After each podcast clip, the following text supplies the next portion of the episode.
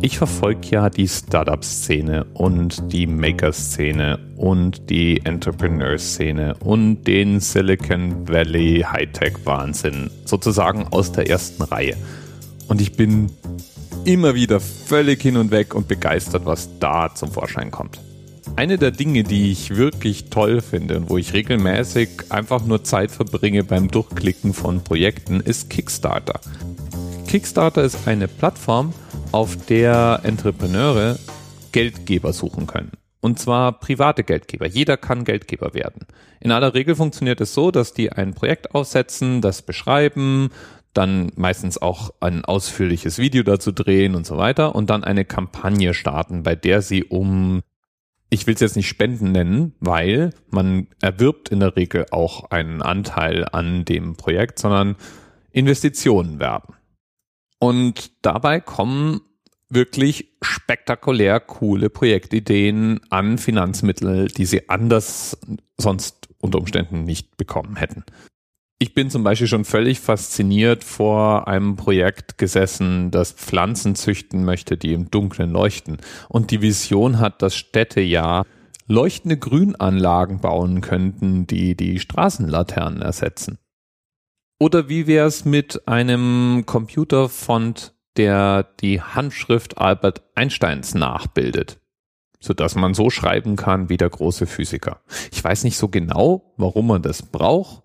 Ich weiß auch, warum man sowas normalerweise vielleicht nicht finanziert bekäme, würde man bei einem klassischen Geldgeber vorbeischauen. Die Community fand es großartig. Sinnvoller und nicht weniger faszinierend finde ich dann zum Beispiel sowas wie den quelloffenen 3D-Lebensmitteldrucker. Und was in der Kategorie eben auch gut funktioniert, ist Liebhaberstücke wiederzubeleben. Und da bin ich über ein Projekt gestolpert, das zumindest mich völlig in seinen Bann gezogen hat. Und zwar geht es um ein Objektiv. Ein Objektiv, das 1838 für eines der ersten Fotos der Welt benutzt worden ist. Dieses Foto hat Vorsicht, Französisch sprechende bitte kurz ducken und weghören. Louis-Jacques Maudet Daguerre abgelichtet und hat dafür eigens ein Objektiv konstruiert. Und dieses Objektiv hat einmal ein Messing-Metallgehäuse, sieht also schon mal wirklich spektakulär cool aus.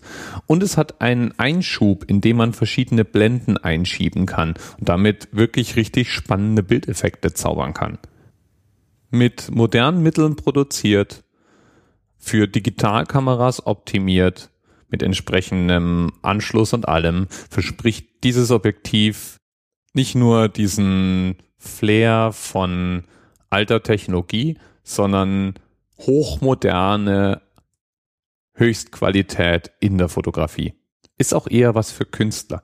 Und die Firma, die das produzieren will, hat auch schon einige dieser Objektive gebaut und an bekannte und unbekannte Fotografen vergeben, um eben Fotos zu haben, die zeigen, was das Objektiv kann. Und es gibt ein Video, in dem eben solche Fotos gezeigt werden und an dem man sich festschauen kann. Also ich habe es mir mehrmals angeschaut.